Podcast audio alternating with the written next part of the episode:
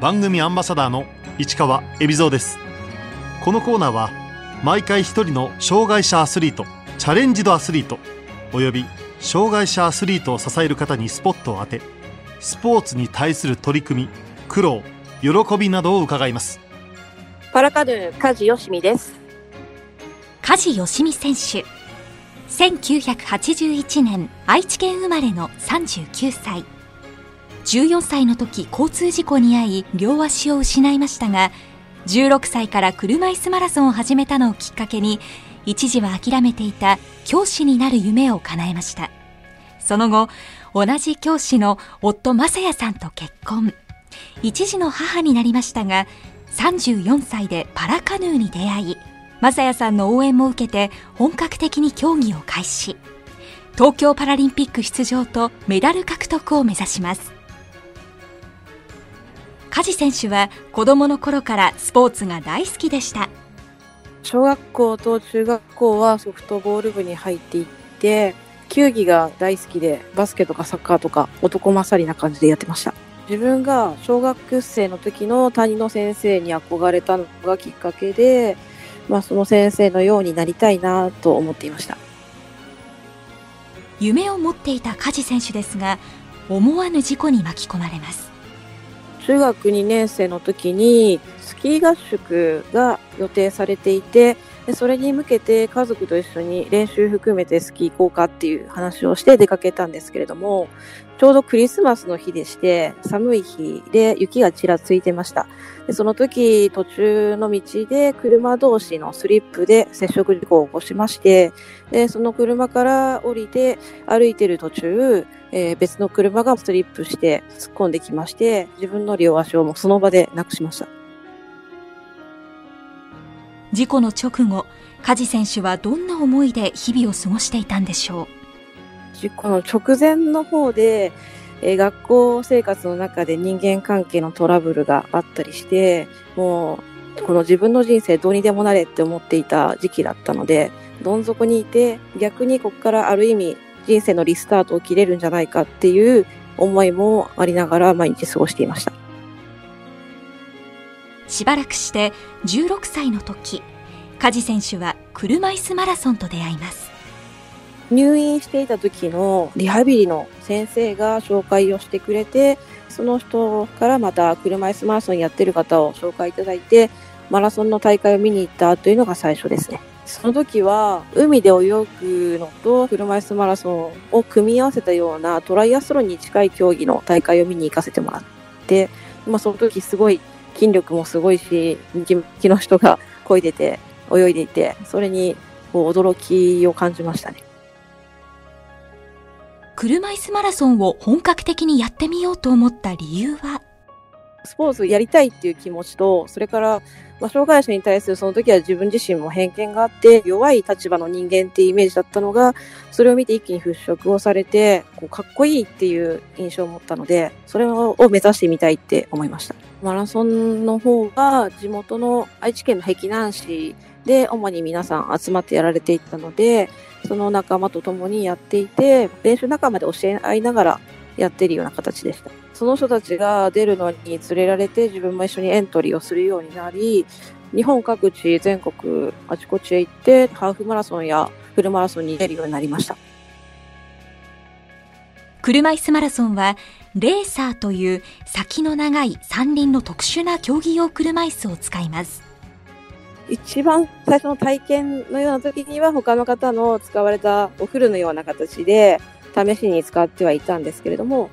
結構早い段階で自分のものをオーダーで作って買いましたね。自分がそれで前向きになれた部分もあったので、親が買ってくれたのかなっていう部分がありますね。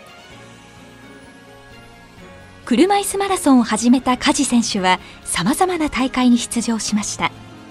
車椅子マラソンの大会で一番大きな大会だと大分の国際車椅子マラソンっていう大会があるんですけれども、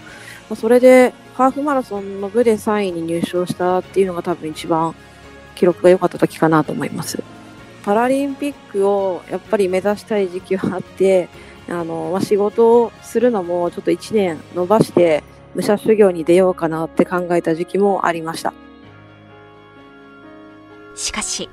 車椅子マラソンでパラリンピックに出場する夢は断念することに。やっぱりこうパラリンピックを目指そうと思うと、まだまだすごい速い選手が女子の中でもたくさんいて、で、それを超えるっていうのは並大抵の努力じゃ難しいんだろうなって思って、現実的にはやっぱり働くべきかなっていうことで、だんだんそこで車椅子マラソンから遠のいていきましたね。車椅子マラソンを始めたことで前向きに生きる気持ちを取り戻し一時は諦めていた小学校の先生になりました。車椅子を使っていても、まあ、教室で授業をすることはきっとできるだろうし義足を使って歩くこともできたのでその自分のあの足を失ってからの経験をなんとか子供たちに伝えたいなっていう思いがだんだん大きくなっていってもちろん車椅子マラソンやっていた時のこととかも自分の人生観でもすごくいろんな影響を与えたのでそういったものをいろんな人に伝えたいっていう思いが大きかったです。自分が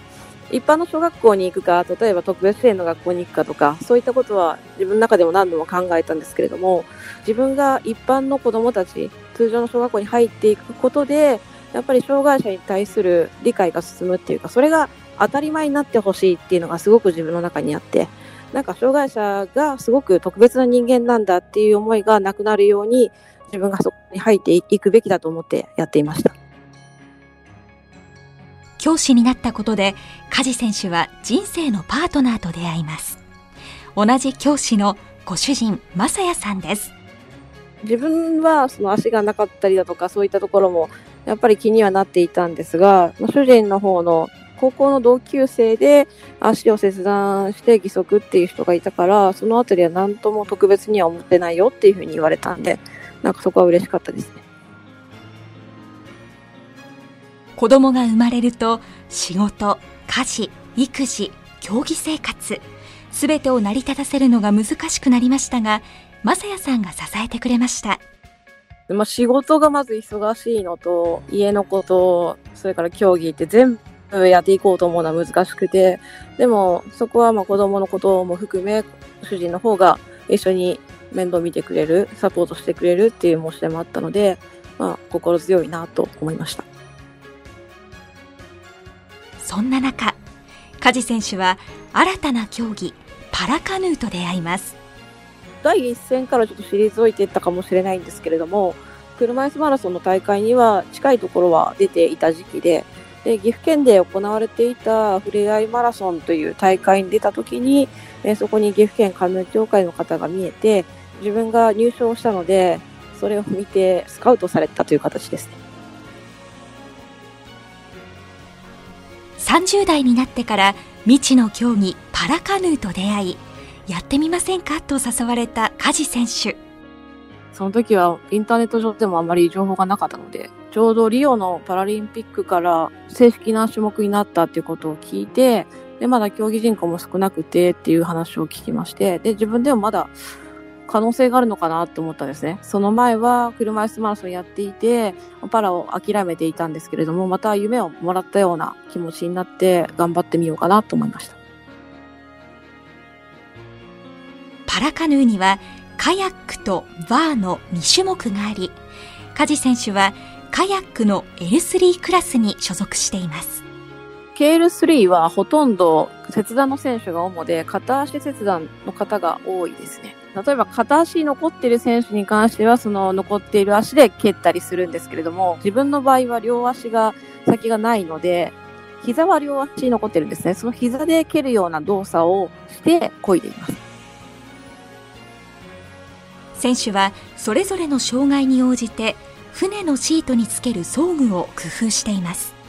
船の形は長さが5.2メートルで幅が50センチっていうのは決まっていてあとは自分たちが乗るためのシートなどの装具は自由に作ることができます。シートは健常者と同じものを使っていてただ足が本来足置きのこうストレッチャーっていうものがあるんですけれども、そこまでは当然届かないので、手前のところにこう膝で蹴れるような突っ張れる場所を作っています。国内の大会では自分の船は使っていて、海外では、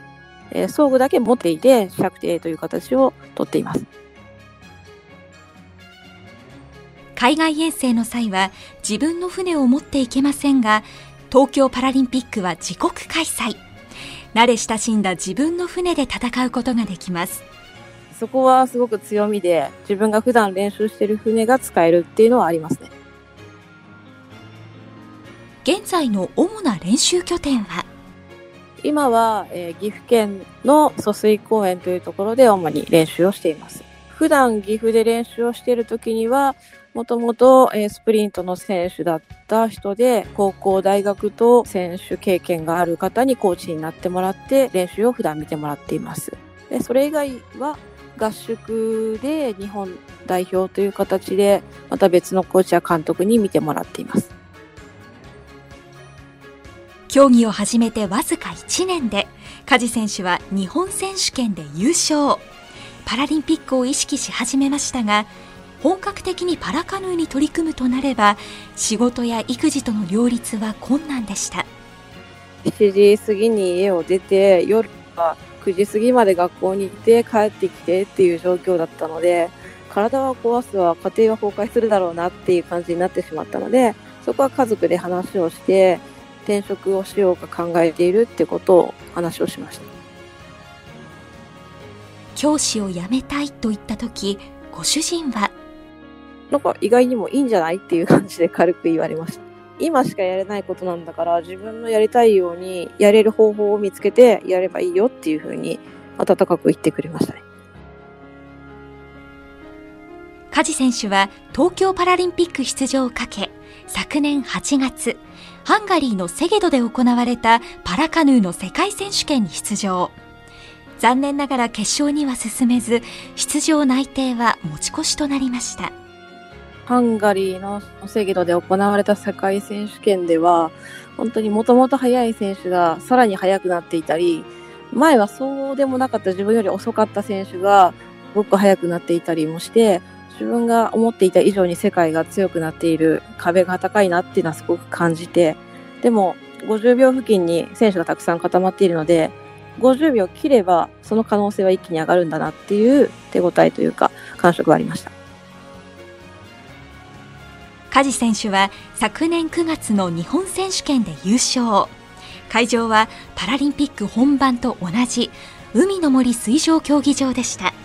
漕いだ感じの重さ、軽さっていうのが変わってきたり、浮力がありますので、船がちょっと持ち上がるような感じはあります。普段のタイムよりもいいタイムが出たので、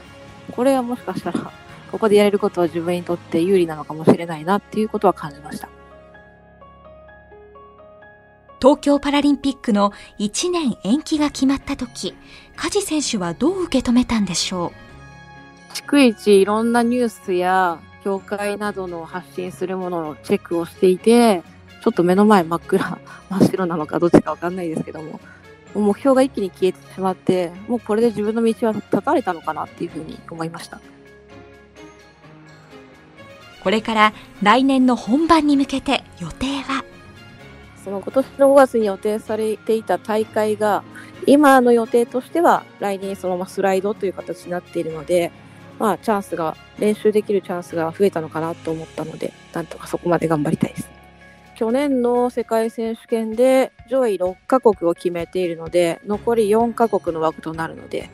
上位4カ国になれば枠取り成功でパラリンピックに行けるということになります。4月から5月中旬ぐらいまでコースに出ることができなかった梶選手。自粛期間どんな練習をしていたんでしょうか？水上に出られない間は、えーカヤックのエルゴっていうマシンがあるんですけれども、シートがついて、えーパドルの代わりになるシャフトがついていて、それを同じような動きで回す。カヤックの動きができるトレーニングマシンで、漕ぎの練習をしたりだとか、えーウェイトも自宅の方で懸垂をしたりだとか、腹筋をやったりだとかっていうことを続けていました。梶選手に2021年東京パラリンピックへの抱負を聞きました目標は、やっぱり2020じゃなくなっちゃいましたけど、東京パラリンピックに出られるように、枠が取れるように、50秒っていうタイムをまず切ることになります。本番に出られた場合は、やっぱりるからにはメダルを狙いたいと思います。地元でやるっていうのは有利だと思うので、もちろん応援とか声援とかそういったものもそうですし、えー気持ちの問題もあると思います。あの自分の普段練習しているところでやれるっていうのはかなり強みになるかなと思います。梶選手はよく自分でも歌う大好きな曲があります。平井堅さんの Even If という曲になります。なんか、この切ない感じで、バーの雰囲気漂う曲なんですけれども、その雰囲気が好きで、自分がよくカラオケで歌ってます。現在アスリート雇用で競技を行っている梶選手。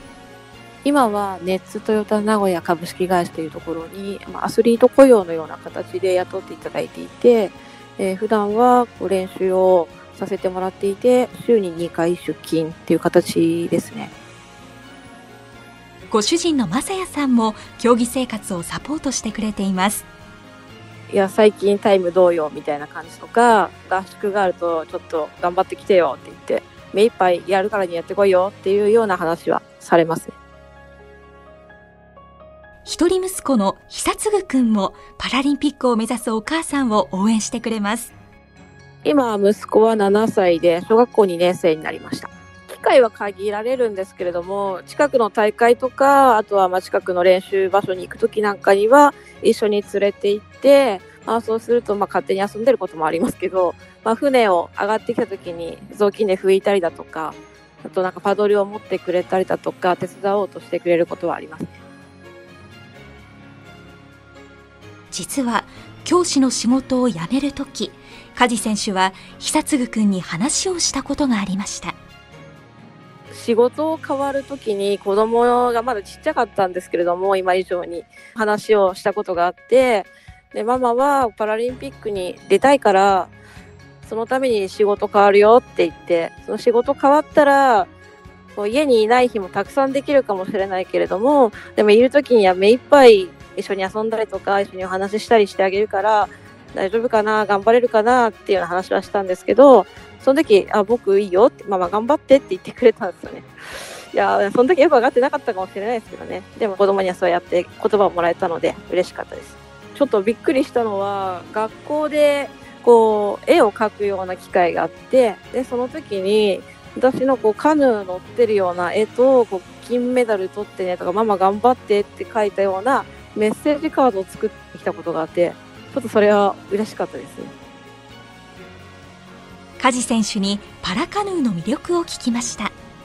水上の F1 って呼ばれたりするんですけれども、えー本当に200メートルであれば1分足らずでゴールするスピード感、それから自然の中でするスポーツですので、まあ、その中でやれる爽快感だったりだとか、美しさももちろんありますし、それが全て魅力ですね。基本的には流れを塞いでますので、それほど流れはないんですけれども、会場会場によって本当に景色や雰囲気が全く変わるので、それも一つの楽しみになりますね。風は大嫌いで、